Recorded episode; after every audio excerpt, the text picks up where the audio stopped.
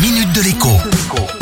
Bonjour à tous. Tous les ans, un ménage français sur 10 déménage. Et le moment privilégié pour déménager, c'est bien évidemment pendant l'été, quand les enfants n'ont plus école et que les parents peuvent plus facilement poser des jours. Précisons au passage que le droit du travail n'accorde pas de jours de congé pour déménager aux salariés. Ce sont les conventions collectives qui en donnent parfois entre 1 et 3 jours selon les professions.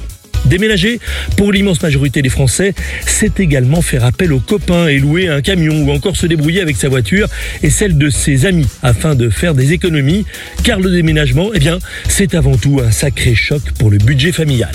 Pourtant, il est possible de recevoir des aides au déménagement. Une majorité de foyers est éligible, mais beaucoup ignorent même jusqu'à l'existence de ces aides. La CAF verse par exemple une prime de près de 1000 euros pour les familles avec au moins trois enfants, y compris quand le dernier n'est pas encore né.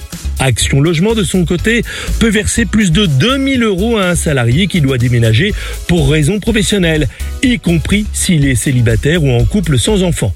La seule condition, c'est de changer de ville. Il faut en effet s'éloigner de plus de 70 km de son ancien domicile pour avoir droit à l'aide Mobilipass.